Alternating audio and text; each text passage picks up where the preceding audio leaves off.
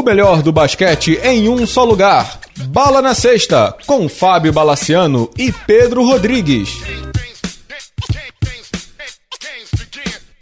Amigos do Bala na Sexta, tudo bem? Voltamos para mais uma edição do podcast Bala na Sexta. Pedro Rodrigues, como vai? Tudo bom, Bala? Duas semaninhas de NBA já e uma semaninha pro, pro NBB, hein? Exatamente. O NBB começa nesse sábado, 4 de novembro, vai ser tema aqui do, do podcast. A reedição da final passada, né? É uhum. Bauru e Paulistano em São Paulo. A gente vai falar do NBB, mas vamos começar com a NBA, Pedro. Vamos lá. NBA. Antes de, de, falar da NBA aqui, muita gente viu, né? Queria já agradecer mais uma vez ao Marquinho, ao Everaldo, ao Bugarelli também, pela participação, né? Minha participação lá no ESPN League na última sexta-feira. Tem, inclusive, o programa está disponível no SoundCloud, aqui também na, na Podosfera, digamos assim. Foi bem legal. Espero que vocês tenham gostado e tomara que eu volte em breve lá.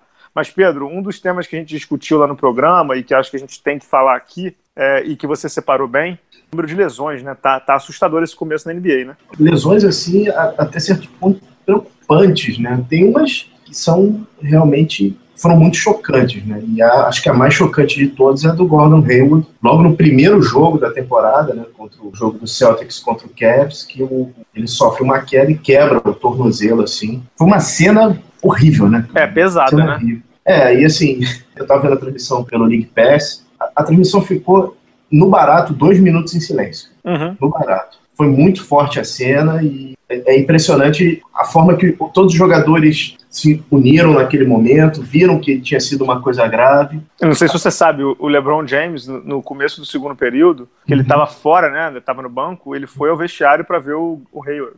LeBron, e depois, quando eles, eles foram para o intervalo, o Dwayne Wade também passou lá e tal. A gente vai falar do Cleveland já já, mas pro Boston é uma, é uma lesão, é uma lesão, pô, um cara recém...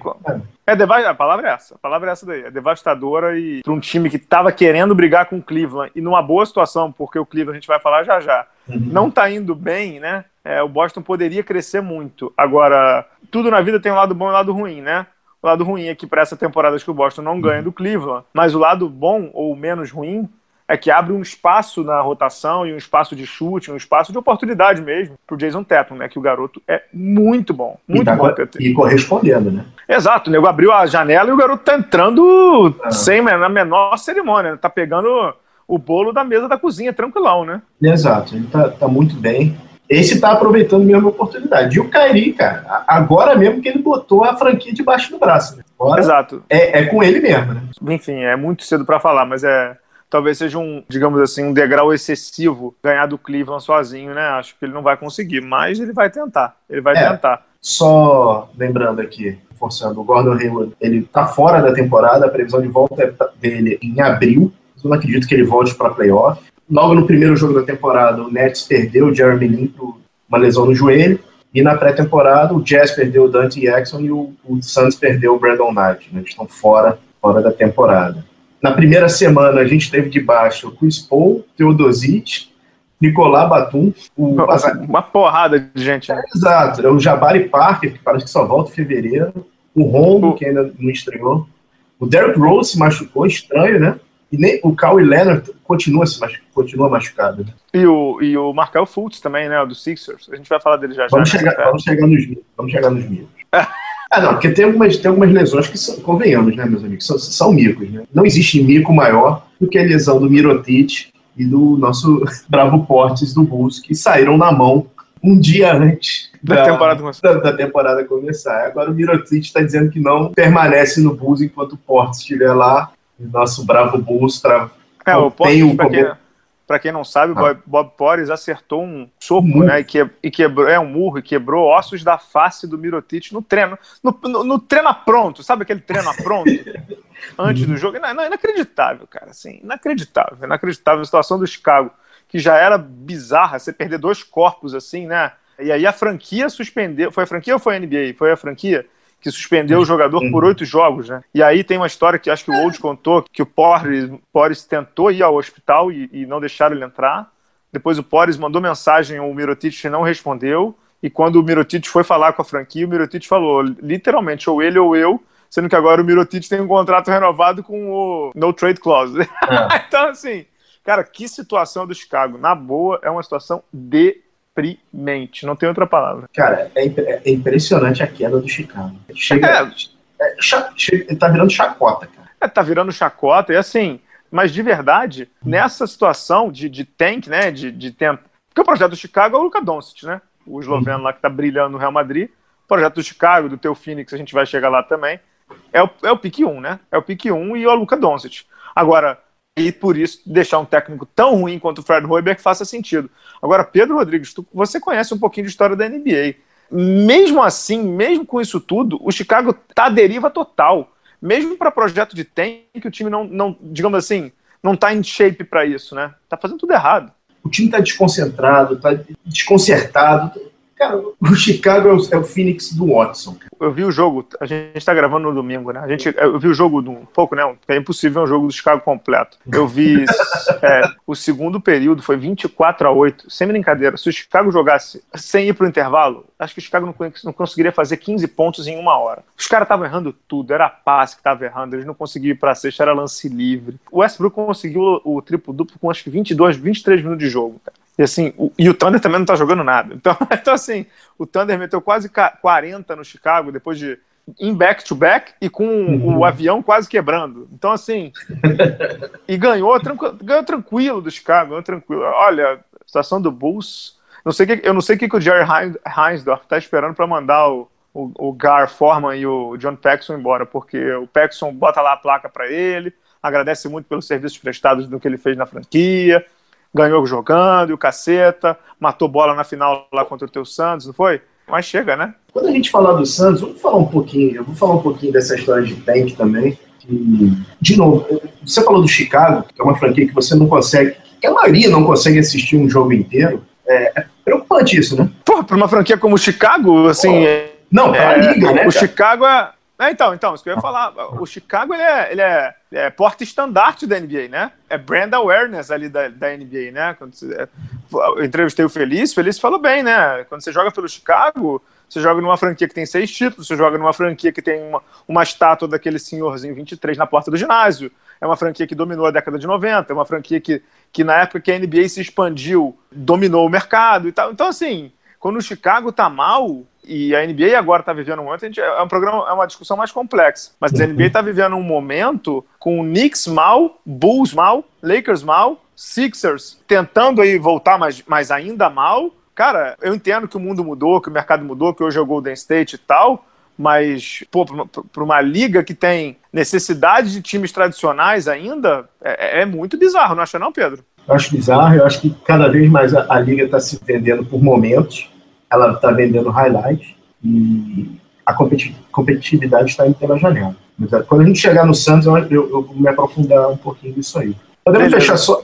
Fecha a lista só... do plantão médico. Fecha o plantão médico com é, os micos. O, o, último mico é o nosso, nosso bravo Fultz do, do 76ers, né? Que agora estão falando que ele está com um problema sério no ombro, pode ser necessário uma operação. É, cara, não, tinha alguma coisa de errado com o menino, né? Aquele lance livre que o menino estava cobrando não era normal aqui. É, então, a gente conversou isso, eu estava em São Paulo na semana passada, a gente bateu um papo, né? V uhum. Vamos aos fatos. Marcelo Fultz nunca foi um grande batedor de lance, né? Uhum. Em, em Washington ele tinha 65%, que para um armador já é, já é bizarro. Isso é o primeiro ponto. O segundo ponto é, claramente ele estava batendo um lance livre, meio que para não forçar o ombro. E aí, óbvio, você não tem a mecânica, vai dar merda, como dava e o garoto tava pagando mico. Só que aí entram dois fatores. Primeiro, que é o mais grave. Como é que uma franquia como o Sixers coloca o pique 1 de draft dela para jogar nessa situação? Assim, quando você tem um time novo, você não quer ganhar agora. Então não era uma coisa daquele, como é que chama? De a gente fala às vezes no futebol, né? É, é, é, joga porque é decisão, né? Como é que a gente chama? Vai, vai no sacrifício. Não era o caso. Tava jogando o jogo 1 da vida dele, jogo 2, 3, 4 da vida dele. Então, assim, se o cara tava ruim, meu irmão, segura a criança, né? Não bota ele para jogar. É, e uma franquia, e uma franquia com histórico recente de jogadores Exato. que se machucam Exato. e ficam um longo tempo fora. Nosso Embiid, qualquer for, é Simmons. É isso. O Ben Simmons, que tá jogando pra cacete, ano passado não disputou a temporada porque teve uma lesão no tornozelo. Ele falou, opa, peraí, tira. Então por que, que não fizeram isso uhum. com o Fultz? Não entendo. E, mas aí também tem um problema, na minha opinião. Eu sei que o jogador quer jogar sempre, mas assim, esses caras, eles são cercados de staffs gigantescos, né? É, uhum. Agente, assessor de imprensa, Aspone, Aspone do Aspone. parça, né? Como diz lá o negócio aí que tem hoje.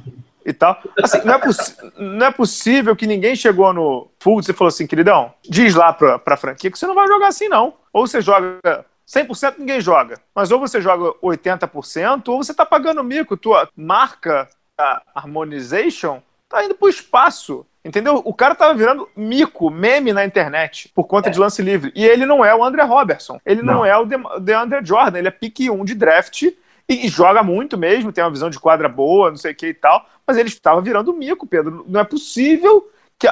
É, eu, acho que eu li no, no Philadelphia, no Jornal da Filadélfia ontem, né? Que eu tenho uma lista aqui de jornais que eu vou abrindo e tal. Que o Brian Colangelo disse que o dono da franquia ligou para ele, entendeu? Tipo, numa, numa de tipo assim, sério que vocês vão cagar assim? Vocês vão. É, Porque eu acho que. O projeto do Sixers a... não é para agora, né? Não. Eu acho que tem um pouco a ver com essa questão de staff. Até porque dois jogadores, o Ben Simmons e o Saric, jogam na posição dele. São jogadores que, assim como o cara, precisam da bola. É uma questão de espaço. Só que, pô, é mico, né?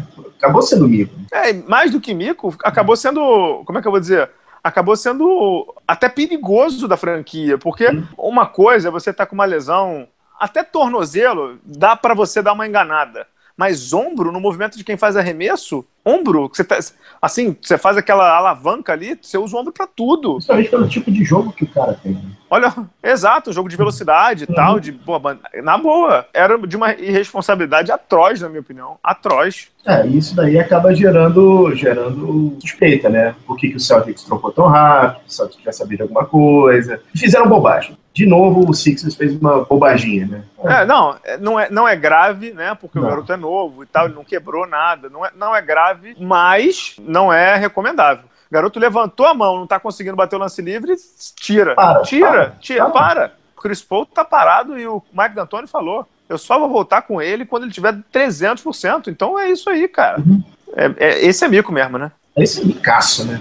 Fala aí, pô. Posso fechar só uma, uma coisa em relação aos, aos machucados? Pode. Sport TV, por que diabo ficar reprisando Gordon Hayward em loop durante a transmissão dos dois jogos? Hein? E, e depois trouxeram a, a, lesão do Paul George. Qual o sentido daquilo? O coitado do, dos narradores estavam descompensados. Não deu para entender aquilo. É, enfim, vamos às surpresas e, e, decepções desse comecinho de temporada? Vamos lá. Então, para Magic Nation, e a Magic não é do Magic, do Magic Johnson, hum. Pedro Rodrigues, eu sei que a gente está gravando hoje, a gente é super pé quente, pode ser que o Orlando já comece a desinvestir e perder e tal, mas assim, nem o dono da franquia do Orlando, acho que inclusive a primeira dama da franquia faleceu, se não me engano, o Orlando que inclusive joga nesse domingo, vai entrando em quadra agora, contra o Charlotte Hornets, mas o Orlando tem 4 e 1 nesse começo de temporada. E quem está jogando muita bola no Orlando é o quinto jogador mais eficiente de ataque da NBA. Quem é?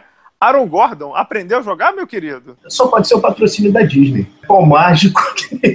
o Orlando tá jogando muito bem, cara. O Vucevic tá jogando bem. O Vucevic tá com 22 pontos, com field goal de quase 61%, cara em quase 46% de três pontos. Mas, tá ele, mas ele sempre jogou bem. Quem, não tá, quem nunca tinha jogado bem no Orlando, assim, por tanto tempo, eu sei que é pouco tempo, mas quem nunca tinha jogado com consistência era o Aaron Gordon. É, Acho tá, que. Assim, é, eu vou, obviamente, vou queimar a língua. Até o Peyton tá jogando razoável. Eles ganharam do Cleveland e depois meteram 30 no Spurs, né? Meteram uhum. 30, 30 no Spurs, que nesse momento, inclusive, consegue a proeza de perder do Indiano. Mas. É, já... tomando, tomando 11 pontos do Saboninho, né? Já no primeiro tempo. Mas sobre o, Orlando, quem tá jogando muito no Orlando vindo do banco é o Jonathan Simmons, né? Que era do Spurs. E o Popovich deu um uhum. baita abraço nele depois do jogo. Acho que ele meteu uns 18 pontos, 16 pontos nesse jogo. É o Orlando do Frank Vogel, que é um baita técnico. Até hoje não entendo como é que o Indiana abriu mão do cara, né? E se não me engano, o novo diretor de basquete do Orlando é o John Hammond, né? Que era do Bucks fechou um contrato de 5, 6 anos lá para dar uma, isso, isso dar uma remodelada na franquia. Nesse começo tá indo bem, né? E trouxe alguns veteranos, né? O Aflalo, né? Para dar uma consistência vindo do banco. O banco do Orlando é muito bom, né? Tem o Aflalo, tem o Bion, Biombão da Massa, entendeu? O Peyton tem jogado bem, como o você I... falou. Quem? O Isaac, o Calouro, cara. O Calouro, é outro, outro é Jonathan, lá tem dois Jonathan, é. Jonathan, Jonathan e Jonathan Isaac. Tem jogado bem, o Fournier tem jogado bem. Então, assim, é um time que talento sempre teve ali, né? Não para ser campeão e tal, mas tem talento, tem bola ali, né? E aparentemente nesse começo de temporada e a tabela também tem ajudado, porque os caras têm ficado muito no leste, isso faz uma razoável diferença. Mas o Orlando, para mim, é uma grata surpresa, concorda, Pedro? Tremenda surpresa. Né? Eu tava até brincando com o Renan na sexta-feira, no dia do jogo dos Spurs. Aí eu falei, cara, quanto tempo eu fiquei em coma? O médico tá voando. Ele, aí ele escreveu, bem-vindo a 1994. É, se o Shaquille O'Neal sair pro Lakers, eu fico tranquilaço. Só me diz depois quem é o Shaquille O'Neal desse time aí, que ainda não vi, mas tudo bem. mas é, boa surpresa, né? Boa surpresa do, do Magic. É, eu destaquei uma outra surpresa outra, da outra conferência, antes da gente falar das decepções. Uhum. Posso? Manda lá. Então, eu ia falar do Clippers, né? Que era até então o único invicto, mas assim, não dá pra dizer que o Clippers é uma surpresa. Para mim, a surpresa é o Memphis, que tá com 5 e 1. Cara, não dá para explicar. Não dá, né? não, dá, não dá. Assim, dá, dá, né? Conley tá jogando bem, tá bem na temporada. E é isso. não tem mais não, não, não, falar, não, né? não, tem, tem, tem sim, tem sim. O Marc Gasol tá jogando pra cacete. E ontem, sim. no sábado, Chandler Parsons, lembra dele? Chandler Parsons. Ele surgiu das cinzas, das cinzas, das cinzas. E... É, mas você sabe que com ele ali rolou um acabou o amor, né? Eu vi, acabou a paz, né? Acabou a. Vaiado, vai, né? Vai, é, vai vaiado, vai jogar só no terror. Ele jogou, cara. É, vaiado e. Como é que foi? Ele foi vaiado, aí ele disse. Como é que foi? Ah, a gente joga aqui, parece que tá jogando fora de casa. É, aí, é. aí acho que os torcedores vaiaram ainda mais alto e o Marc Gasol teve que interceder ali, meio que junto à torcida, pedir para ficar calado, né? Não vaiar o cara, não sei o quê. Mas... Falando com, com, os líderes das organizadas e É, tal. só faltou esse negócio. É. Torcida organizada é. invade, o, invade o, o CT, o Elvis Presley, o CT Elvis Presley ali no Tennessee e tal. Que coisa, hein? Mas, enfim, o Chandler Parsons jogando, o garotão lá também, o calouro do Memphis, que ninguém esperava dele, e cujo nome agora, obviamente, me foge, também tá jogando bem. Mas é o time do Mike Conley e do Marc Gasol, né? E estão indo. O problema é que são dois jogadores frágeis, né? Não, e a gente sabe que isso é, a gente sabe, não vou, dizer, não vou dizer que é fogo de palha, porque não é isso, mas assim, a gente sabe que é começo, né? Tem muita água para rolar ali debaixo daquela ponte, né? Mas é um começo legal, uma surpresa agradável nessas duas primeiras semanas, concorda? Vamos ver, né? É quando vai o nosso, nosso bravo Memphis. É, é, o Dylan Brooks está jogando muito bem também, e o outro garoto está jogando bem no, o Tarek Evans, né? Que a gente acabou não falando, que foi contratado. O Tarek Evans, para quem não sabe, no ano que o Derek Rose foi calor, não sei o que, ele teve médias melhores que as do Derek Rose, é, rivalizava com ele, né? Porque jogou em Sacramento, mas depois muitas lesões também, é, inclusive perdendo muitos jogos, e nunca foi aquilo que esperavam dele, né? Mas vamos às decepções, Pedro? Vamos lá. Pedro, eu poderia falar. Que... Existe mais do que? Existe, existe decepção maior que a do Leste, cara? Então, não sei se você está falando da que eu estou falando. Eu tô, eu tô é exatamente. Exatamente. É porque o Cleveland, o Cleveland está com três vitórias em seis jogos, mas não é que ele está com três vitórias em seis jogos, é que o Cleveland conseguiu perder de 21 do Orlando, perdeu do Nets sem o DeAngelo Russell e perdeu de 22 do New Orleans Pelicans. Eu diria para você, Pedro, ameaçado, mas como técnico é o LeBron, eu acho que está tranquilo, né? mas esse técnico, tá, nosso, falando sério, não sei se o nosso Byron está ameaçado mas, cara, alguma coisa ali não tá funcionando. Eu vi o jogo do Pelicans, cara. O Pelicans jogou vi. a segunda unidade. É, foram, Óbvio, três, foram quatro, quatro, jogadores com mais de 23 pontos, né? Ethan Moore?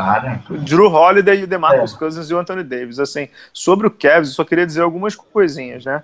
Começou a temporada e o Tyron Lu veio com a ideia, né? Jogar com o Kevin Love no pivô. Ia abrir a quadra, né? Com o Jay Crowder e jogando de quatro falso e tal. Aí o que aconteceu?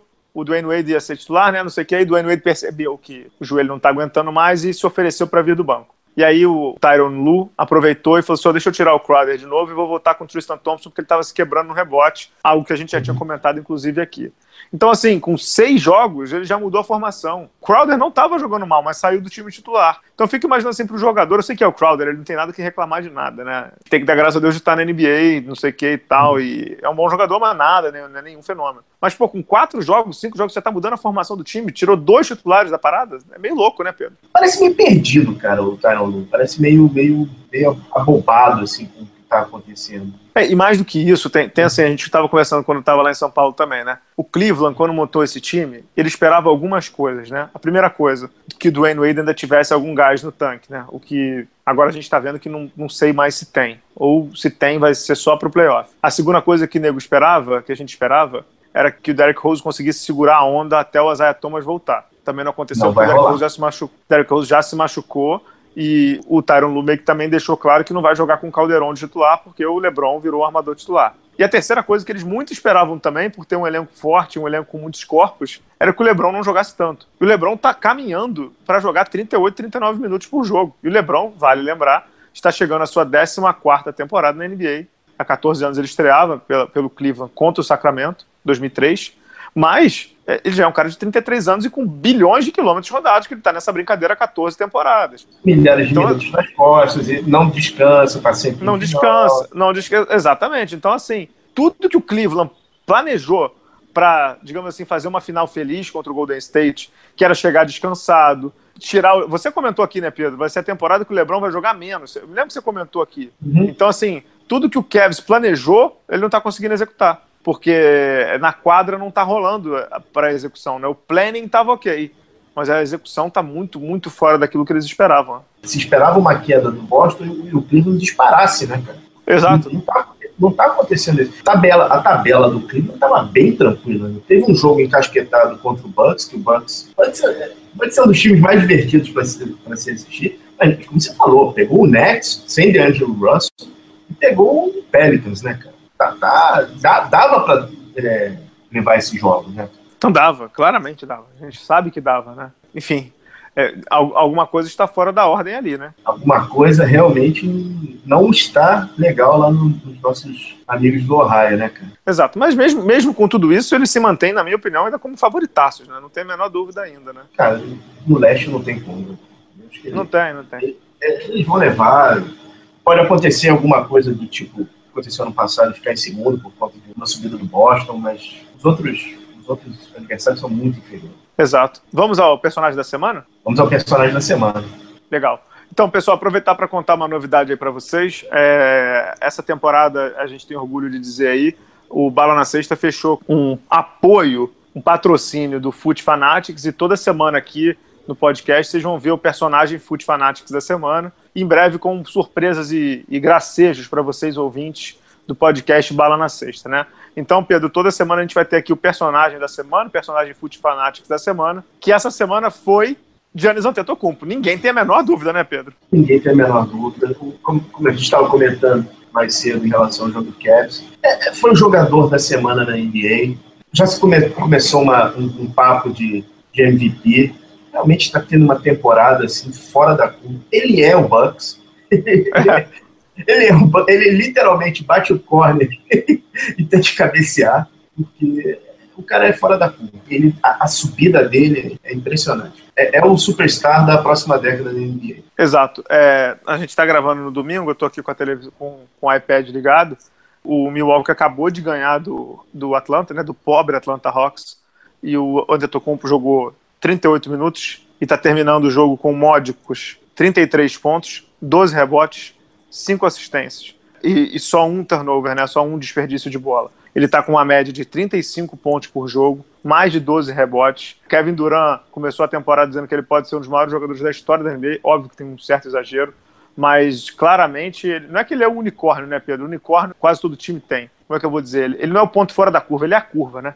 Cara, ele, é, ele tem o tamanho do pivô e consegue driblar a bola como um armador, tem arremesso de fora, sabe fazer o jogo embaixo, tem bom posicionamento em rebote, passa bem a bola. É, é completo, cara. E é, um, é o que o americano chama freak of nature, né? Exato.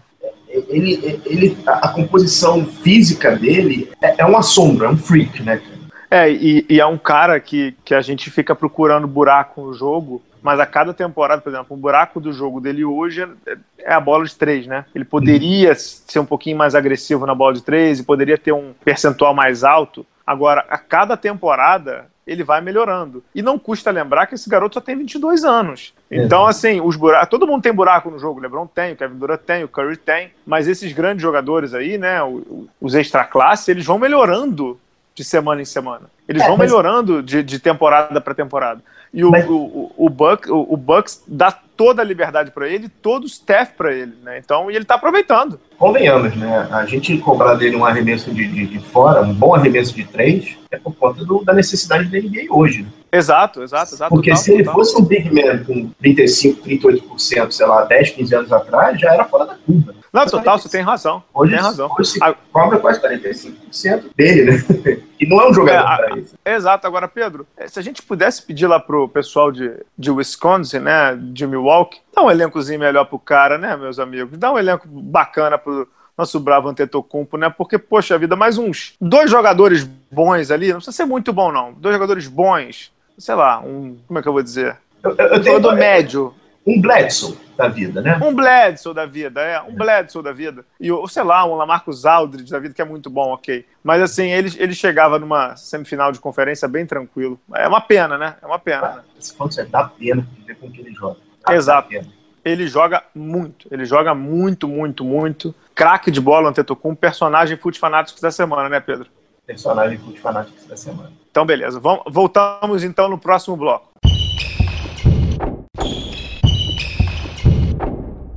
Pedro, antes de a gente falar do NBB e dos assuntos do basquete brasileiro, é, eu não poderia deixar de falar do Phoenix Suns, né? Phoenix Suns, primeiro time da NBA a trocar de técnico na temporada. A gente tinha algumas apostas, se não me engano, você apostou no Earl Watson, que nem técnico é, né? Digamos assim. É, e o Phoenix, três jogos, três derrotas, uma inclusive pro Lakers, ou seja, o Lakers hoje perder pro Lakers é vergonha. E os caras não tiveram dúvida, né? Teve um motim ali no vestiário, né? Claramente. O Earl Watson, inclusive, com direito a tweet, não é isso, Pedro? Fala, o, o- o problema do Suns é, é, é muito parecido com o problema atual da NBA. Vamos lá. Eu, eu chamo essa década do Suns da década perdida. Quem acompanha o Suns sabe que essa década foi jogada fora pela franquia. Tem, não, tem muito pouco que se aproveitar. A gente começa esse período com o nosso bravo Brian McDonough, que é um GM muito novo, com 36 anos, veio do, do staff do Danny do Celtics. Montou aquele time que surpreendeu todo mundo, aquele time com, com- que conseguiu 48 vitórias, que tinha os irmãos Dragic, os irmãos Morris, ficou fora do playoff. Aquilo ali fez, por incrível que pareça, aquilo ali fez muito mal para a franquia. O McDonald achou que tinha, tinha uma fundação que começasse, que ele poderia trabalhar em cima, fez uma bobagem absurda quando trocou pelo Isaiah Thomas, não por conta do Isaiah, mas o time gerou um problema de ego muito forte no time, o Dragic, o Bledsoe e o Thomas. Eles são e ele é frouxo, ele é um frouxo. O General Manager, você diz, General Manager. O General Manager é um frouxo. Assim, uma semana antes, o Santos teve um, mais ou menos há dois anos atrás, o Santos teve um- uma semana ele foi fazer uma excursão no leste que deu tudo errado. O General Manager demitiu todos os assistentes do Ron Arcek e contratou todos os assistentes dos Spurs, entre eles o nosso próprio Earl Watson. Só que não é do San Antonio Spurs, era do Austin Spurs, era o time da G-League. E o Ron Arcek continuou o trabalho. O Santos, naquela época, era conhecido como um time que não conseguia fechar jogo. Perdia por um ponto, dois pontos, não sei o quê. O vestiário já estava totalmente perdido. Foi aquela história da toalha na cara que o Marquinhos Morris jogou no Ranasek. É, não se sabia quem ficava na bola no final do jogo, se era o Thomas, se era o Dragic, se era o Bledsoe. Problema de ego seríssimo, trocaram. Trocou-se o Bledsoe e o Thomas. O que se conseguiu de volta? Nada. Basicamente nada. É, o Santos percebeu que aquele caminho não foi bem sucedido e entrou num tank. Aí entra num tank e contrata o Tyson Chandler. Inexplicável. Não, não- não, dá para entender o porquê disso. E aí o general manager e o dono do time chegam e falam em público que o plano do time é perder até 2020, um tank até 2020, e depois é, conseguir um ou dois superstars para competir na próxima década. É, Bala, isso é anti-americano. Você está dando quatro anos da sua franquia para quê? Para nada. Está jogando fora tempo. Que torcedor vai investir emocionalmente ou financeiramente no time? O time hoje está perdendo dinheiro. Uma franquia da NBA perdendo dinheiro. Está uma zona. Não existe uma perspectiva de melhora. Não existe. Enquanto continuar o nosso Brian McDowell e o Robert Saber, acabou. O Santos vai acabar. Vai ter um destino parecido com o do Sonics. Vamos lá, deixa eu te fazer algumas perguntas aí, você que é torcedor do Phoenix, que conhece a história e tal. O que me chama atenção, algumas coisas me chamam atenção no Phoenix, né? Primeiro, é que desde a década de 90, assim, o Santos teve ups and downs, né? Vamos lá, desde, quando, a gente começou a acompanhar a NBA lá, teve o time do Barclay, né? Aí teve o time do Barclay, tal, tal, tal, aí caiu, né? Mas eu me lembro que quando o Lakers foi o time do, o time do tricampeonato, o Santos também disputava ali na conferência. Não era um time de, de ganhar, mas era um Era, time... era o time do Jason Kidd. Era o time do Jason Kidd. É, Beleza. Pois é, né? É, depois. Então, depois teve o time do do Marbury e depois teve o time do Nash, uhum. né? Com o Sodameyer, não sei o quê. O que, que eu tô querendo dizer com isso? O que eu tô querendo dizer com isso é que assim, o Suns sempre brigou, ou mais do que brigar, é sempre tentou montar bons times. Sempre tentou olhar para a NBA e dizer assim: eu quero encontrar meu espaço, até porque você sabe bem disso de todas as franquias da NBA, o Suns é uma das pouquíssimas que nunca ganhou um título. Né? Então, o, o, o Robert Saber lá, o dono, que, que, dizem que é um dos melhores donos da NBA, inclusive, ou era, é, sempre deixou. É muito pior em 2016. Pois é, é, é, ele sempre foi, né? Parou de ser, pelo visto. A, a questão para mim é: o que diabos os caras estão na cabeça de uns tempos para cá? Porque eu sei, eu sei que ganhar hoje na NBA com o Golden State é muito difícil. Mas, assim, que plano é esse de, de, de, de perder até 2020? Você falou de, de, torcedor investir emocionalmente, o ingresso da NBA é caro. O Santos hoje já está com uma das piores médias de público da NBA, Pedro. Ah, pois é. Assim, a, a, a, pergunta que eu ia te fazer é: o que, que deu na cabeça do, do, do, general manager? Eu entendo. Esse negócio de, de draft, de tank, não sei o que, é a melhor, é a melhor coisa do mundo pro general manager, cara. Porque ele não se compromete com vitória, ele não se compromete com risco. Perder é fácil. Fazer time perder é fácil. Você bota o Watson lá de técnico, entendeu? Você bota um time como era do Sixers, você vai perder, você se compromete com a derrota. Mas assim, o Santos nunca foi assim. O que, que mudou, Pedro? Cara, o, o, que, o que mudou no Santos foi a, a direção do franquia. O Saber é um, um, banqueiro, ele tá cortando grana. Como você falou, cara, até o meio da, da outra da década passada, o Santos tinha uma organização que era topo de linha da NBA, cara. Free agent sempre considerava o Santos, sempre. Acabou isso. Nem que o Santos contratasse o Rick Pitino hoje, ele conseguir chamar um free agent para para lá, cara. O Rick Pitino às vezes podia fazer um pitch diferente, né? Você não sabe, né? Nem que botasse todas as strippers do mundo, cara. Ninguém ia querer jogar no Santos. Dá pra jogar, cara. O que aconteceu com o Bledsoe? O Bledsoe, Bledsoe foi um jogador que teve média da carreira no ano passado. Ele teve. O jogador trabalha por contrato e por vitrine. O Santos chegou pro cara em março e falou assim: você não vai mais jogar. Como assim? Não vou mais jogar? As médias. Fora da temporada, vamos botar os meninos para jogar ele e o Watson já não se batiam. Os caras já não se batiam. O General Manager sabia disso. Era hora de trocar ali o cara. Seja o Bledsoe, seja o Watson. O, Santos começa. Ah, lembrando, essa é a temporada 50 do Santos. Seria uma temporada comemorativa. Não é. O Santos começou a temporada perdendo de 44 do Portland. Primeiro jogo no Arizona. Tomando uma surra, meu Deus do céu. Uma das piores derrotas da franquia, né? É, a, a, até o Gorila ficou de olho, olho roxo aquele dia. Então, assim, e, e, aí, no domingo passado, aconteceu aquele que eu acho que é a, é a total falta de controle. Um jogador chegou, o jogador chegou e chega numa rede social e falou assim: eu não quero estar aqui. Aí o General Manager chega é, pois é, o que, o que, é pior? Fala, o que, é pior? O que, é pior? Aí, o General Manager chega e fala assim: ele estava numa barbearia. Não sei onde é foi que eu li, se foi no, no Paul Coro, né, que, que escreve no The Arizona Republic e tal, baita jornalista. Ele falou que, assim, esse seria um cenário perfeito para o Santos trazer o Steve Nash de general manager. Mas, Sabe assim, onde é que tá o Steve Nash, mano? Eu sei, pois é, mas é isso que eu ia falar agora, é impossível. O cara não vai saber onde ele tá, né? Pois é, onde é que ele tá? No Golden State, né, meu amigo? Fazendo, fazendo player development. Sabe ele, quem foi não. general manager do Santos? Steve Kerr. Sabe onde é que ele tá agora? Tá no Golden State, sabe? Não dá. Desculpa se contrata mal, se contrata barato, vai, não tem bom resultado. Tô falando, cara, o Booker, ele não vai ficar. Ele não vai ficar. Ele vai embora. Não dá. Por mais que o Arizona abrace o cara, que, que a gente fale, não, você é o nosso cara, não vai ficar. Cara. O jogador quer ganhar, vai ganhar. E vai ganhar em outro lugar. O Santos tá uma zona tão grande que o Mitch Kupchak olhou e falou assim: nossa, que bagunça. Agora, senhor Pedro, deixa eu te fazer uma pergunta sobre, sobre o Santos, né? Pra gente fechar aqui esse assunto. Qual é a saída? Porque assim, demitir o técnico é mais fácil, mas não, não vai resolver ali, não vai. Não, não vai resolver. Eu acho que a, a saída passa pela troca, primeiro, do general manager.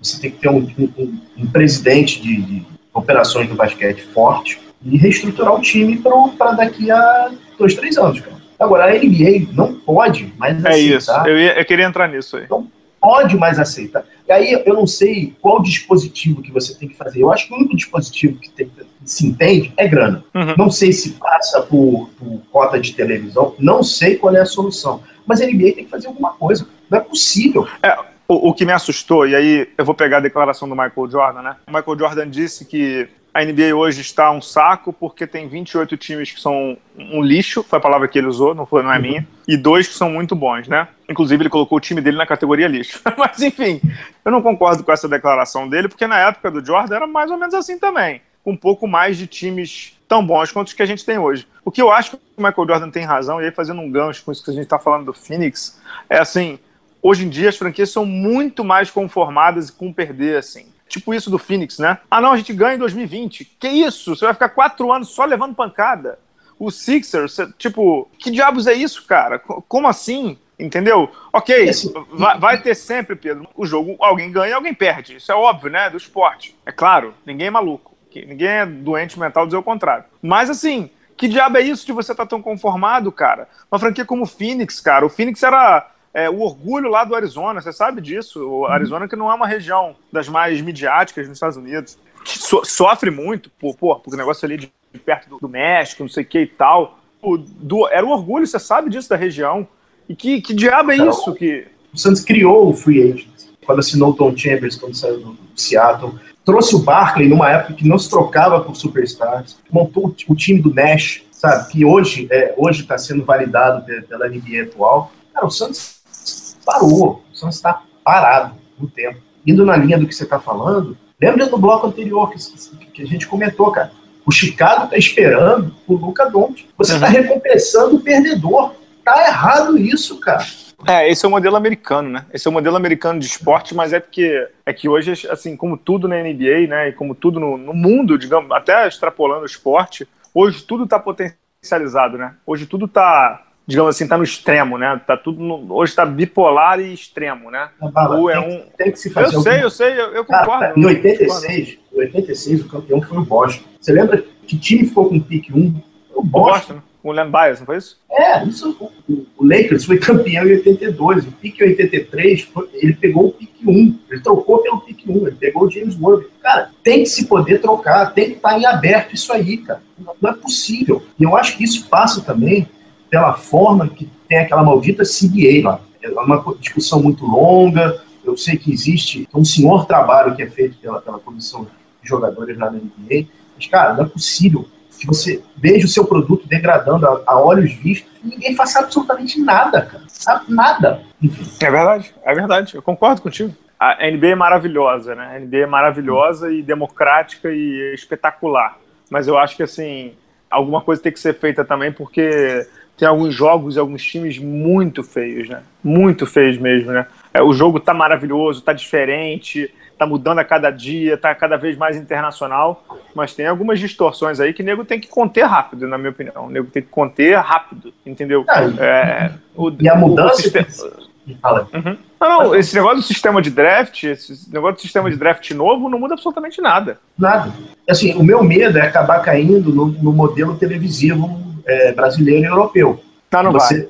Que você recompensa. Cara, isso daí vai ser uma tragédia. A NFL, se não me engano, funciona também da mesma forma. Se não me engano. É... Agora, quem é que vai investir tempo, paciência no Santos, cara? No Santos, no, no, num time médio, num Hornets. Acabou, cara. Você não vai crescer mais nas franquias. Você não, você não vai ter.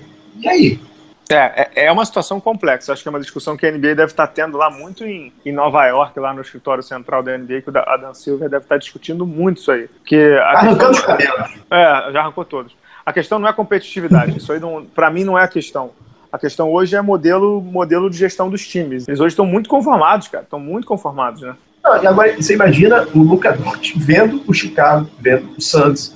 Imagina isso, cara. É, porque o cara joga no Real Madrid, né? O Real Madrid está disputando tudo o tempo inteiro. Ele, como é que é para um garoto sair de uma franquia que é de um time que é vencedor, né? O Real Madrid não é, não é qualquer coisa, né? Exato. E ir, pro, ir para uma baba dessa. O Chicago é uma baba, o Santos é uma baba. É, Mas é enfim, é, esse papo, é, esse papo é para um programa longo, né? Longo. Vamos, vamos. Tem que trazer alguém do Bulls aí para fazer um contraponto. Exato. Vamos, vamos de, de basquete brasileiro. Antes de entrar na NBB, vamos falar de Alexander Petrovic. Vamos lá. Coach. É, exato. A seleção brasileira anunciou um novo treinador, o croata Alexander Petrovic, irmão de ninguém menos que Drazen Petrovic. Ele estava dirigindo a Croácia e vem para o Brasil, já convocou a seleção para essa janela das eliminatórias aí, dessa eliminatória bizarra, modelo FIBA agora imitando o futebol com as janelas. Tinha uma coisa que funcionava na FIBA, era o calendário. Aí a FIBA com esse negócio, né? A FIBA é a FIBA, né? A FIBA que. A, esse negócio tá bom pra FIBA é ruim. Uhum. Então a FIBA muda o que tava bom. O Brasil tem jogo no dia 24 de novembro contra o Chile, em Santiago, se não me engano, e dia 27 de novembro contra a Venezuela no Rio. Já foram convocados 24 nomes, depois essa lista se reduz a 14. A lista do Petrovic tem como grande novidade o Anderson Varejão, que não joga desde fevereiro. Essa lista vai ser reduzida a 14 e vai ser reduzida é, sem a escolha do Petrovic no começo, porque alguns jogadores não vão poder vir. O Hertas está na Euroliga, o Raulzinho está na NBA, o Jorginho está na G-League, eu não sei se ele vai ser liberado. Então, assim, alguns jogadores vão ser, digamos assim, cortados por motivos de calendário, que é esse negócio que eu tô falando que o time não vai liberar porque tá com uma temporada em andamento. Mas, Pedro, antes de falar da convocação, e a convocação são difícil de, de, de avaliar, né? Porque é, ele não pode renovar porque tem que ganhar, então não adianta ficar chamando menino novo, tem que ganhar de qualquer jeito. E ele também não conhece muito, mas queria que você falasse sobre o Petrovic. O que você achou da contratação? Boa, ruim? Não, achei boa e fiquei impressionado do, com a proatividade dele. Uhum. Já estava na, já tava nas finais do Paulista, já já estava agora em Minas acompanhando a Copa Viana, fala espanhol, então, e parece que conhece a seleção brasileira. Aparentemente a convocação, a gente não, a convocação que convocou o que a gente tem de melhor hoje. Né? Efetivamente são nossos 24 melhores jogadores. Eu gostei da convocação, obviamente baseado naquele critério que a gente já sabe, né, que é não aproveitar ninguém da era amanhã, eu não concordo com isso, mas achei um bom nome, cara. Não desgostei, não, cara. Eu acho, acho um bom nome também. Minha, minha, única preocupação em relação ao Petrovic não é nem em relação a ele, que isso fique claro. É que, assim, o coitado né, do, do Petrovic, por conta desse calendário maluco, o ideal seria que ele tivesse, por exemplo, seis meses para observar os jogadores, né? E como você falou bem, o cara ele parece ser um maníaco é, de ver jogo, ele já foi ver a Franca, já foi a, a BH para ver jogo, tá observando as coisas, é um cara que, que é profissional, né? Parece ser profissional do alto nível, parece não, é um profissional de alto nível que tá observando os jogadores. Minha preocupação é que, assim, é, os jogadores vão se apresentar para ele no dia 20 e vão treinar duas vezes antes do jogo contra o Chile. Ou seja, o cara vai fazer a estreia dele numa eliminatória, que não é um jogo, não é um jogo eu sei, contra o Chile, ok, mas não é um jogo que não vale nada, não. Já vale ponto, né? Desse sistema maluco da eliminatória. Depois tem que fazer um mestrado para entender como é que funciona. Então, assim, vai ser um time de NBB, porque basicamente vai ser um time de NBB com provavelmente Fischer, Benite e Augusto Lima, que vão ser liberados da Europa. Deve ser isso. Então, assim, é, claramente é um time que ele não conhece, são jogadores que ele não conhece. Ele disse que conhece o basquete brasileiro, mas deve conhecer os NBA e os que foram para a Olimpíada, que, que inclusive foi um time que ele enfrentou. Então, assim, para ele implantar a filosofia é, dele com tão pouco tempo de trabalho com jogadores que ele não conhece, obviamente não é o melhor dos cenários. Isso não é culpa dele, que isso fique super claro. É, é culpa de um calendário esquizofrênico, foi a palavra que eu usei no blog. É um calendário da FIBA esquizofrênico que o Petrovic e a CB vão ter que lidar, né? É, é, eu acho complexo, mas que é um bom nome, parece ser um bom nome também. É um problema para ele, porque é que ele gostaria de trabalhar muito em defesa. E defesa Exato. demora. É, o, isso, isso é, vai ser um o, problema. O Petrovic deu duas declarações que eu achei perfeitas. Ele disse que, que individualmente o Brasil é muito bom, Acho que a defesa do Brasil sempre foi um ponto fraquíssimo, inclusive na Olimpíada. Então, assim, quando era o Bala e o Pedro falando, nós éramos chatos, né? E a outra coisa que ele falou é que ele viu alguns jogos de NBB e até para. Assim, vamos lá. Eu não sei se essa convocação foi dele, né? Porque o cara está aqui há pouquíssimo tempo, não sei se ele, se ele conhece alguns jogadores que estão lá. Acho que essa convocação deve ter sido é, dele, com o César, com o Bruno, com o Renato, que é o gerente da CBB, enfim. Mas ele falou que viu muitos jogos do NBB e que ficou impressionado com a falta de intensidade dos jogos do NBB. Você viu essa declaração, né, Pedro? Uhum, uhum. É, e eu concordo inteiramente com ele. Eu concordo inteiramente com ele. O NBB melhorou, melhorou muito e tal, mas os jogos ainda são fracos. Os jogos ainda são, é, em termos de defesa, em termos de intensidade, até de velocidade, são jogos muito medianos, ainda mediano para baixo. Eu achei que o Petrovic atacou bem a doença. Eu só não sei se ele vai ter tempo de. O remédio dele é treinamento. Eu não sei se ele vai ter esse tempo, né, Pedro? Exato. Agora, é como é estranho, né? Você ter um técnico de seleção brasileira que, que atende entrevista, né? É, e fala bem, né? Fala com é. São novos tempos, né, mano? Vamos ver como é que. São, são novos tempos. Assim, acho que, assim, é, pra, pra, aproveitando também o ensejo, para ser super justo, a CBB tem tentado um momento diferente nas redes sociais. Quem tem acompanhado lá consegue ver. Como é, que, como é que eu vou dizer assim? Um esforço de reportagem deles de fazer uma rede social mais bacana, mais atraente, tudo. Os campeonatos de base estão rolando, sub-16, sub-14, sub-tal. A seleção sub-14 está na Venezuela com a Thelma Tavernari, a outra feminina vai jogar, se não me engano, no Paraguai, se não me engano, no Paraguai. Então, assim, a CBB está tentando, né? A CBB está tentando, mas até conversando com um profissional que trabalha dentro da CBB hoje, é o único que, ainda, que, que fala comigo, ele falou assim comigo: Bala, vai ser muito lento porque o legado é menos um entendeu? E o legado não é, não é coisa de, de, de manhã, no neto, nada disso não. O legado é, digamos assim, a parte de, de gestão de terra arrasada mesmo, né? Que eles falaram, falaram que não sabiam nem por onde começar. Então, todos temos que ter paciência, é justo, e, que temos que cobrar também, mas acho que assim, sair do buraco vai demorar muito tempo, Pedro, porque o que o Carlos Nunes fez na CBB nos últimos oito anos e até o Grego também antes, 16 últimos anos aí do governo Grego Nunes, Nunes Grego, é bizarro, bizarro. Uma situação catastrófica. A última coisa que eu gostaria de falar em relação à convocação é bom ver o Anderson de volta, né? É bom, é bom ver o Anderson de volta, é bom. E, e, e acho que para ele é bom também, concorda? Com certeza. Com vai certeza. poder jogar, vai poder mostrar que, que tá bem, que quer voltar. E assim, quem sou eu para opinar na vida de cada um, vida de cada um, né? Mas eu acho que, que o Anderson já está há muito tempo fora do mercado. Eu sei que esses caras que jogam na NBA, né? E e acham que, que pô, é um downgrade e tal, eu entendo isso. Mas o mercado da Europa também já está fechado e o Anderson precisa jogar, cara. Ele precisa. É, e bah, é bom saber que terá jogo no Rio de Janeiro, né? É, vamos ver como é que a CBB promove esse evento aí, porque dia 27 de novembro, se não me engano, é uma segunda-feira. O jogo vai ser na Arena Olímpica, né, no Parque Olímpico. A gente sabe que chegar ali não é tão simples assim, é longe, né, o acesso não é bom, o transporte não é bom, tudo mais ali é difícil, né? Alimentação, o Diabo 4. Vamos ver, porque assim, vamos ver como é que a CBB promove esse. É um teste, vamos ver como é que a CBB se passa nesse teste. Porque ela vai precisar de muito esforço para que o ginásio não seja um mico, né? E ali cabe 16, 17 mil pessoas. Vai precisar de, de uma divulgação muito forte. E falta um mês para o evento, a gente ainda não vê nada aqui no Rio de Janeiro, né? vai dar certo, vai dar certo. Temos fé. Exato. Vamos fechar o programa com o NBB, não? Vamos, vamos fechar. Vamos só dar uma passada rapidinha na Liga Sul-Americana? Vamos lá, vamos lá, Sul-Americana. Fala aí. Na Liga Sul-Americana, o Flamengo e o Pinheiros passaram nos grupos deles e agora vão se enfrentar agora pelas semifinais. As semifinais do, do grupo do Flamengo e do Pinheiros será aqui no Rio. Teve, para variar, uma confusão com a FIBA Américas. Mas... É, outra surpresa, né? FIBA, FIBA América, meu amigo. O Flamengo, olha, o tal o Flamengo, do Aguada, né? É, é o Flamengo é, emitiu uma nota oficial dizendo que os caras estavam tentando mudar o regulamento no meio para não ter jogo no Rio. É assim, Exato.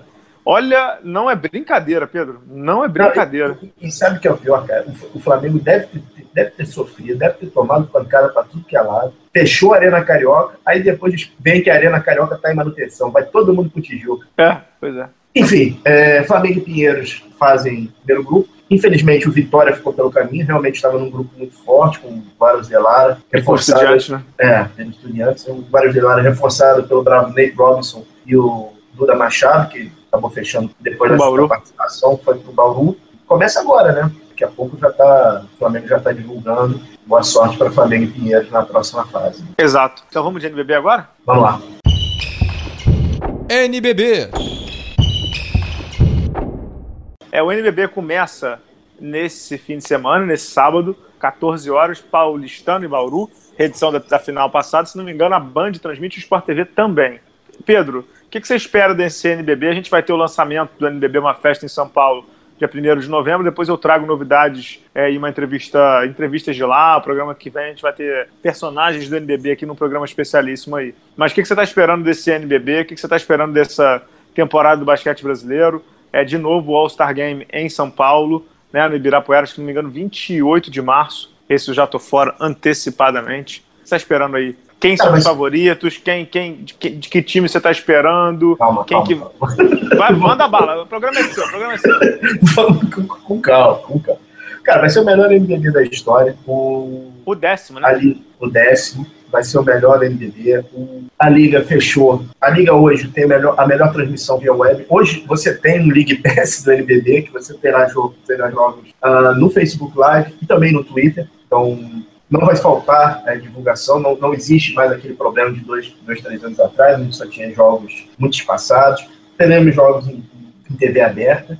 cara, vai ser um campeonato completamente aberto. Eu acho que você tem Vasco, Flamengo, Mogi, Franca, Bauru ainda muito forte. Paulistano, que eu acho que está começando a perder o ranço de time jovem para ser um, um, time mais parrudo. E o Pinheiros, vem muito bem. Está imprevisível, né? Esse ano teremos os três cariocas, né? Flamengo, Vasco e Botafogo. Esperamos que um, clima de paz, né? Não sei, Bala, eu acho que esse NBB vai ser sensacional. E eu, eu irei no Jogo das Estrelas. Beleza, represente a Bala na Sexta Enterprise. Exato, concordo contigo, só lembrando, né? A gente vai ter jogos na web, que se não me engano é quinta e sexta, é isso? Acho que é segunda, segunda e quinta no Facebook Lives e quinta. Não, e sexta, sexta no Twitter. Twitter. Sexta no Twitter. É isso, é isso. Acho, acho que é por aí, a gente depois já divulgando. Mas é, o NBB, então, é, acho que é o mais legal de tudo. O NBB está em quatro plataformas: TV a cabo no Sport TV, TV aberta na Band, Facebook e Twitter acho que assim, é, acho que as pessoas têm que abrir o olho porque isso é brilhante, não tem outra palavra. Isso é brilhante o que a Liga Nacional conseguiu. Ou seja, existe um termo em, em marketing, né, que é capilaridade, né? Ou seja, você ter o seu produto no maior número de canais possíveis, né? Então é você vender o seu, sei lá, o seu tênis é, em loja online, loja física, multimarca, o Diabo 7. Por quê? Para que todo mundo tenha acesso a ele o NBB está conseguindo isso com essas transmissões, né? O NBB vai chegar grande parte da população. Então, vai chegar via Twitter, vai chegar via Facebook, vai chegar via Band, vai chegar via Sport TV. Eu acho que é um momento especial, é um produto que chega à sua décima temporada. Esses três times do Rio vão ajudar. É um NBB também forte no Nordeste, né, com Vitória e com Basquete Serense. É um NBB forte também na região Sul, já que tem Caxias do Sul, Joinville e Campo Mourão. Então, é um produto que tá, tá é um produto que sempre foi bom, mas que está chegando a uma maturidade interessante. Torcer para que os erros é, de sempre não se repitam, né? E que a gente tenha um campeonato dessa décima edição que coroe o trabalho lá que começou lá atrás com a Liga Nacional, né? De, de, de fazer um campeonato do zero, tirar da CBB, que dê tudo certo. Agora vamos para a quadra, Pedro? Bom. Eu separei o seguinte: eu, eu separei o NBB entre em blocos, digamos assim. Uhum. O, bloco do, o bloco dos favoritos na minha opinião, tem. Não é pela ordem, tá? É só para dizer quem tá lá. É Flamengo, Vasco, Mogi, Bauru, que é o atual campeão, Franca. E eu não tinha botado o paulistano, mas eu já estou colocando o paulistano nesse primeiro grupo aí. É exagero não? Não é exagero, não. Eu sei que você não acompanha estadual. Não, não acompanha. acho, um, acho um porre. Mas olha, o, o, o paulistano virou uma série 2 a 0 pro Mogi. A maturidade que o time está mostrando é impressionante, cara. E Gustavo, cara, não me canso de falar, o Gustavo é fora da curva. Ele é fora. Ele é fora de série, fora de série. Acho que o paulistano já, já, tá, já tá dando um passo. Tá perdendo, como eu falei, cara, ele tá perdendo o ranço de, de time surpresa, o que o americano chama de time Cinderela. Tá deixando de ser isso. Não, tá, tá deixando. E eu chamo a atenção, Pedro, pro time que o Vasco montou. O Vasco que vai vir aí com Fulvio, David Jackson, Gui Deodato, Guilherme Giovannone, Dedé, é, Lucas Mariano, Renato Carbonari, técnico Dedé Barbosa, né? Que agora não quer ser chamado de Dedé mais, quer ser chamado de André Barbosa, pelo amor de Deus, né? Vai ser o Dedé sempre, né? É, aqui vai ser o Dedé. Enfim, é um elenco muito bom nesse domingo, inclusive. Ganhou do Flamengo na, na Copa Avianca. O Flamengo também vem com um time bem renovado, né? Com o Cubian na armação, o Pecos, o pivo americano que a gente encontrou lá na LDB, que tá rolando. É, é, exatamente. Esse daí, é, o Pilar também foi contratado. Eu só tô curioso. O Flamengo, dizer... o Flamengo, desculpa, o Flamengo tem uma senhora história, né? E é a última temporada do Marcelinho. Exatamente, eu ia falar agora. Eu ia falar agora, é a última temporada do Marcelinho Machado, né? Pelo, pelo Clube Rubro Negro. E tem um ponto que para mim é muito interessante nessa história do Flamengo: o Neto tá mordido, né? É, claro, é, assim, claramente. Claramente. Ele vai dizer que não, que entende a decisão, aquela coisa toda que a gente conhece e tal, que o Neto ele não vai expor tanto, mas ele claramente está mordido por não ter sido eleito técnico da seleção e vai tentar dar uma resposta na quadra, né? Assim, ganha, voltando a ganhar o NBB, já que no último ele, o Flamengo perdeu uma série que estava ganhando 2 a 0 contra o Pinheiros. É, então eu falar assim que eu estou curioso para ver como é que vai ser esse Flamengo aí nessa última temporada do Marcelinho Machado, que vale lembrar é o maior jogador da história do basquete. O Flamengo ganhou tudo pelo Flamengo. Liga Sul-Americana, Liga das Américas, NBB, Campeonato Nacional da CBB, Mundial ou Copa Intercontinental, como vocês queiram chamar. Ele é o melhor jogador da história do Flamengo. Melhor não sei, maior, né, no sentido de grandeza, de idolatria. Então é uma temporada histórica mesmo para o NBB, uma temporada histórica para o Flamengo. Vamos ver como é que tá, vai sair. Tem algumas situações aí. Bauru, atual campeão, perdeu dos titulares, o Bauru só manteve o Alex, porque voltou o Hetzheimer no lugar do Chilton, mas, mas uhum. perdeu o Léo perdeu o Léo Mendel né, na ala e o Jefferson Williams.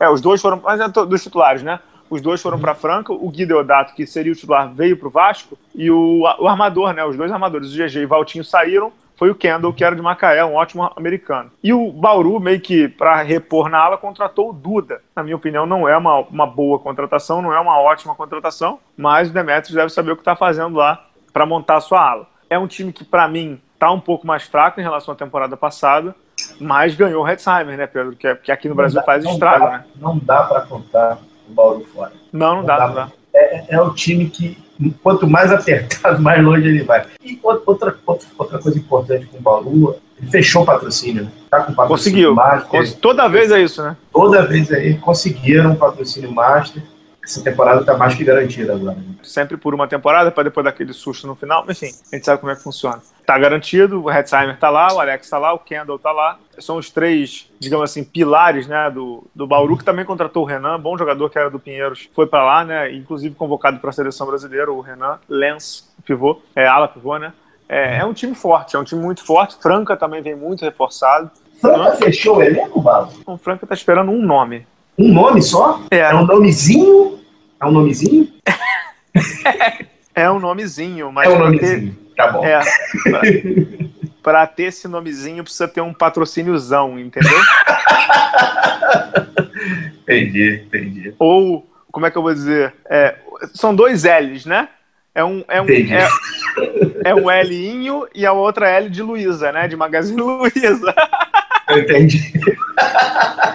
Que pra, pra Mas seriam, é, seriam, seriam tremendo, hein, cara? É, seria tremendo para Franca, seria tremendo para para o NBB, seria tremendo para o cara, né? É o tipo de contratação desse tipo de jogador, né? Que a gente está falando, que muda o time de patamar, né? Porque o Franca hoje é. tem um bom time e tudo, mas não tem o go-to guy lá. E o cara que, de porra, como é Marquinho no Flamengo, né? Como é o, o Alex, né? Em Bauru. Giovanni é, no Vasco. Giovanni no Vasco. E tudo são caras que que mudam o time de patamar e que chega no final do jogo eles seguram a bronca e vamos nessa. Eu acho que é um bom time, um ótimo trabalho do Elin, né? Um ótimo trabalho do Elin. Mas acho que precisa, precisa faltar um cara que, que tá aí na bica. Tá aí na bica e vamos ver se vai. Vamos ver se vai. E alguma expectativa do Botafogo, cara? Cara, assim, nenhuma. Na verdade, o Botafogo é, renovou com o Jamal, né, da Liga Ouro. Uhum. Trouxe o Arnaldo, manteve o Arnaldinho também, experiente Arnaldinho. Trouxe pouquíssimos reforços ainda, né, o, o Coimbra só. Quem mais? Trouxe pouquíssimos, pouquíssimos reforços. Eu encontro sempre com o Roberto na academia, né, o Roberto, é, o ala pivô experiente pra caramba e tudo, a gente troca uma ideia. Mas é, Acho que, assim, como todo time que começa no NBB, e é como foi o Vasco ano passado, acho que a briga do Botafogo é entrar no playoff e não, não ter susto para cair, concorda, Pedro? Acho que mais do que isso é exagero, concorda ou não? Ah, inteiramente. Acho que teve até uma declaração, eu comentei isso alguns programas atrás, do, do diretor do Botafogo, falando, olha, eu sei que existe, existe uma grande rivalidade, os nossos maiores rivais estão competindo, mas o orçamento do Botafogo é X e a gente não vai fazer loucura nesse momento. Achei super, super ponderado, achei bem legal a posição. Vamos ver se os resultados enquadram, não causam pânico, eles apertem o botão e começam a contratar, até porque não tem muita gente no mercado mais sobrando. Não, não é isso, é isso que eu ia falar. Além, assim, esse, esse, essa declaração do diretor do Botafogo é, foi bem sobra, e mais do que sobra, ela foi realista. E mais do que realista, não tem para onde correr. O mercado brasileiro não tem, digamos assim, free agents aí, tipo, uhum. sei lá, não tem o. A NBA tem, né? O Thiago Splitter, tem o. Sei lá, tem um monte de jogador ainda na NBA que está sem emprego, né? Ainda que esses caras eles chegam lá e contratam, né? Outro dia eu estava lendo essa lista. Aqui no Brasil não tem muito jogador. Você diz, ah, não, o, o sei lá, aquele jogador ali está sem emprego e ele entra e faz a diferença no time. Não tem, não tem mesmo. E aí, para contratar americano é sempre um risco, né? Com uma moeda quase quatro pratas. Uhum. É então, acho que o Botafogo faz um raciocínio super ponderado e super, digamos assim, coerente de, não, vamos com o que temos, vai perder jogo, vai ter uma campanha muito provavelmente ali 50% ou negativa e arruma para a próxima, já se planeja também para a próxima e se organiza. Vai, vai disputar ali com o Campo Mourão, Basquete Cearense, acho que é Cearense que um pouco acima, Caxias, é, Joinville, é, o, o Cearense, pra, é, o Cearense para mim já é a segunda força. É, é, já, já tá ali para abrir. O Cearense está junto com o Vitória, né? Já está um pouquinho acima. Junto do Pinheiros. Mas assim, é, Pinheiros, esse mesmo, esse mesmo. Mas o, o Botafogo está nesse grupo aí que eu falei, Joinville, Minas, é, Campo Mourão, Caxias, que são times que, que, que vão brigar para Liga Sorocabana, que vão brigar para entrar no playoff e ou não cair. Que esse ano caem dois e, e sobe um, não é isso? Uhum. Então, é, eu vejo o Botafogo assim. É, é, um, é um retorno muito bom, para mim é ótimo, que é do lado da minha casa, então é, torço para dar certo. É um time que tem história. A gente falou do Marcelinho, os primeiros nacionais do, do Marcelinho foram no Botafogo, junto com o Arnaldinho. Era Arnaldinho, Marcelinho, Léo, Macetão, Kit Nelson, tantos outros. O Alexei jogava no Botafogo, o Bruno, o Marcelo, Fred, que, que joga até hoje, né? Fred, se não me engano, fechou. Não, o Hélio, o Hélio que fechou em Campo Mourão. Tantos outros aí que, que, que jogaram no Botafogo numa época espetacular, né? Diego, que jogou no, em Goiânia, também jogava no Botafogo. Então, é um time que tem história no basquete, a torcida gosta do, do basquete no Botafogo, mas que não espere título desse ano. E que também, assim, é possível que leve algumas, algumas trolladas aí. Tundas é, de, de, de, rivais, né? Então que não assuste, que não que não liguem o botão do pânico e nem que nem desistam, porque parte do processo, né? Exato. O Joinville acabou, é, fica uma vaga, não foi isso? Também, que disputou ficou, ano passado. Trabalho do, do Olivia, né? Exato, o Olivia, irmão do Olivinha, é um, é um, um, um, um confronto legal, né? Uhum. O Olivia que, que terminou a carreira lá e ficou em Joinville, né? No projeto novo agora. Tinha o time do Bial agora é um projeto novo. Voltando ao NBB, é um time que, que, de uma cidade legal pra caramba. Tomara que dê certo, Pedro. É, Bala, assim, a única coisa, a única coisa do, do, em relação ao NBB é, é o seguinte: demorou muito tempo para começar. Eu acho que essa demais, Copa demais. Bianca, eu acho que essa Copa Bianca mostrou para a liga que, infelizmente, ela vai ter que dar mãozinha é, para as federações ou então criar é, torneios pré-NBB. Sei lá, pega o Flamengo, o Vasco e o, e o Botafogo. Enquanto se disputa o Paulista, disputa-se é, mini Copas Aviancas pelo Brasil ou levando para outras praças, porque não dá para contar com o estadual, fica um hiato muito grande. No, é, vamos, vamos ser sinceros, só tem um estadual no Brasil, né? Só tem um estadual no Brasil. Só tem um estadual no Brasil, que é o Paulista, que, que mesmo assim não é essa Coca-Cola toda. Então, o, o NBB é o último dos nacionais que está começando. A Argentina já começou, a Espanha já começou, a França já começou, Itália já começou, Euroliga já começou. O NBB não começou ainda. O NBB tinha que ter começado. É, mas enfim, com todo respeito, tem que ser Activia e, e Johnny Walker, né? Tem que ir andar, tem que andar para estadual, não interessa. O estadual tem que se adequar ao NBB, entendeu? O NB tem jogos é, é, quinta e sábado, sei lá quando é que são jogos, segunda, não sei o quê. Estadual, na minha modesta opinião, tinha que ser que nem no futebol. Tinha que ser rodada de meio de semana uma vez a cada 15 dias, entendeu? É, e, e benção, cara, e benção, porque ah, o América de São José do Rio Preto, o não sei o que, não sei o que. Meu amigo, se adequa. Se adequa, porque na verdade, na real, não dá para você começar o NB em novembro e tem. Aí o que, que acontece, Pedro? Começa o NBB em novembro, 4 de novembro. Dia 20 o NBB para. É. Porque, tem a janela, porque tem a janela Já da FIBA. FIBA. É, aí, fim do ano, eu sei que eles vão botar jogo lá, mas para, porque o Brasil para no fim do ano. Aí depois para no Carnaval, depois para no Jogo das Estrelas. Assim, você espremer o campeonato mesmo, é pouco, né? Acho que assim, deveria ter começado em outubro. Não, ficou, mês de outubro. Ficou o hiato muito grande. Ou não quer, não quer começar o NBB, como você falou. O que eles poderiam fazer com essa Copa Avianca, sabe o que eles poderiam fazer? Eles poderiam fazer uma Copa de uma semana em um lugar, entendeu? Como se fosse uma Copa do Brasil. Sabe uma Copa do Brasil? Ah, é, dá pra, tem diversos formatos que você pode fazer. Você pode levar em outras praças. É pode, fazer, pode, fazer, diversas coisas. Os paulistas não vão disputar. Isso é um ponto comum. Não vão disputar. Ah, não sei. Vai. Não sei. Não vão. Eles vão disputar o. Eles vão disputar o. Agora, tu pega o Flamengo, pega o Vasco, pega, a, a, pega o Minas. Põe esses caras pra, pra, pra, em outra praça, sei lá, pra, pra, pra movimentar um pouco.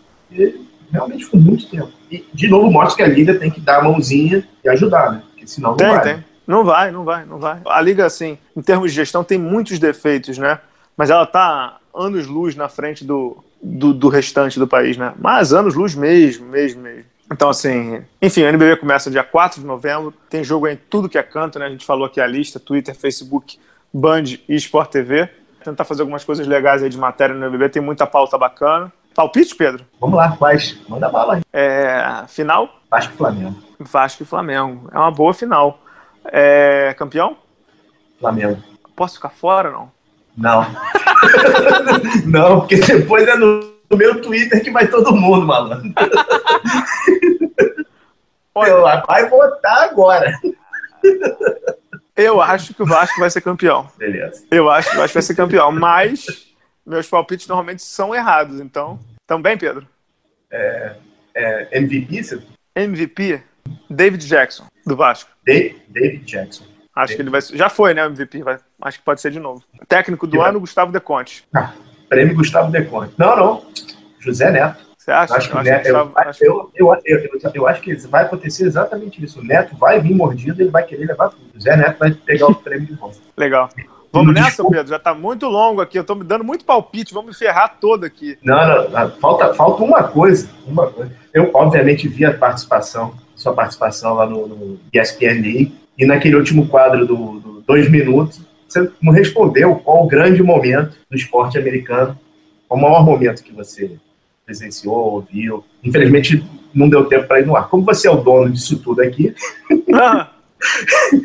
qual, qual foi o teu, teu grande momento? Então, eu vou ser, eu, eu, eu, na hora que o Everaldo já estava lá falando, eu tinha separado três, né? Então, eu vou falar três momentos aqui. O primeiro momento, assim, é um momento de, de infância, né?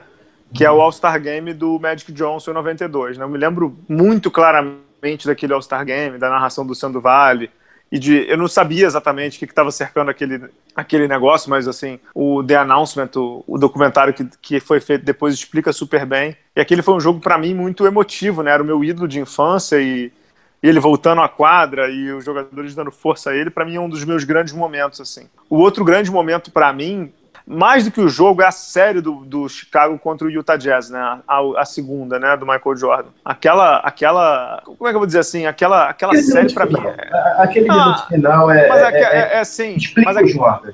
É, aquele minuto final explica o Jordan, mas aquela série para mim é o basquete, né? Aquela série, uhum. para mim, assim, é, é, intensidade, é briga por espaço, é ajuste contra ajuste, é dois técnicos excepcionais, entendeu? O melhor de todos e, e dois grandes gênios, né? Do, do, três grandes gênios, né? O Pippen, o Malone e o John Stockton. Era um louco varrido que eu adorava, que era o Dennis Rodman saindo na porrada com o Malone. Era o Ron, o Ron Harper. Era assim, para mim aquilo ali é o basquete, né? Aquilo ali é o resumo do que é o basquete, na minha opinião, né? E um terceiro momento, assim, um pouco mais para frente, que para mim foi muito especial, foi a final do, do Lakers com Boston, né?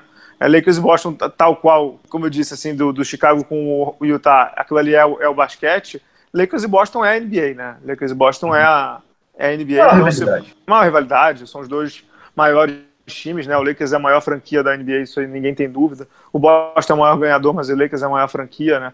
Aquela final de 2010 mexeu muito comigo, né? Assim, achei que em 2009, eu achei que o, o, o Lakers saiu muito mal na fita, e, e não digo injustamente, mas o Lakers e o Kobe saíram muito mal na fita porque.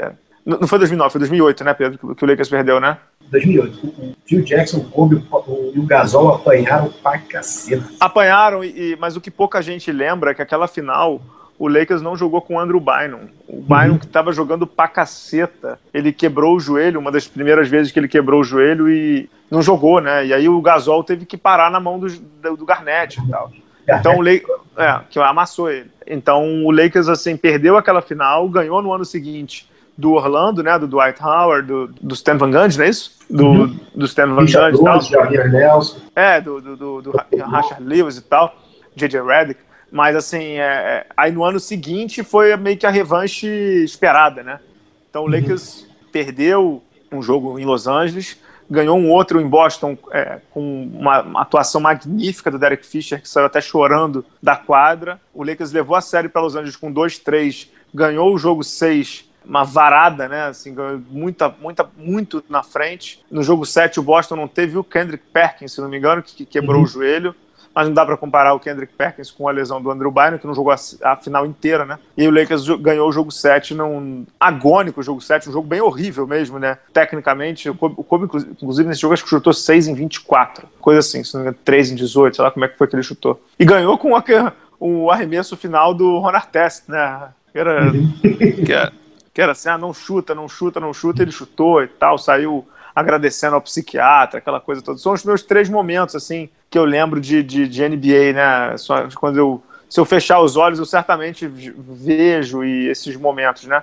Meu YouTube, aí, se tivesse favorito no YouTube, eu já teria vi, eu, eu vira e mexe e volto nesses momentos aí. E o seu, Pedro? Seus, né? Se quiser É, falar meu, mais. momento, meu momento favorito foram os primeiros playoffs, passaram inteiros no Brasil, pela Band. É, o jogo 7 entre Nova York e Chicago. Não era para Nova York ir tão longe na série. É um lance que, que mostra quem era é, o Michael Jordan. O Michael Jordan ele acerta um, um jumper, o Patrick Ewing põe a bola em jogo, o Jordan rouba, rouba a bola. O Knicks tinha um ala chamado Xavier McDaniel, que adorava aquele cara. Uhum. Ele, ele- ele rouba a bola do Jordan, a bola fica repicando, ele corre para a cesta, o John Starks pega a bola e joga pro McDaniel, que tá, tá muito perto da cesta. O Jordan vem, que nem um foguete, e dá um tapa na bola, na bola, não toca nele. E. Tô até arrepiado. É, é um lance que, de total genialidade. Aquele cara.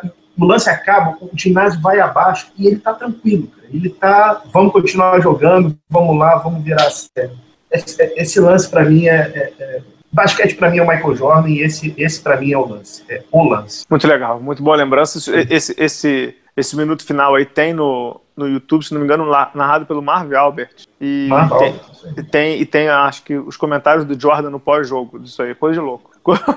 Coisa de é, louco. o co- comentário é do Mike Fratello Mike Frat... Não, não. Quando eu digo comentário, tem, tem declarações do Jordan no final do jogo.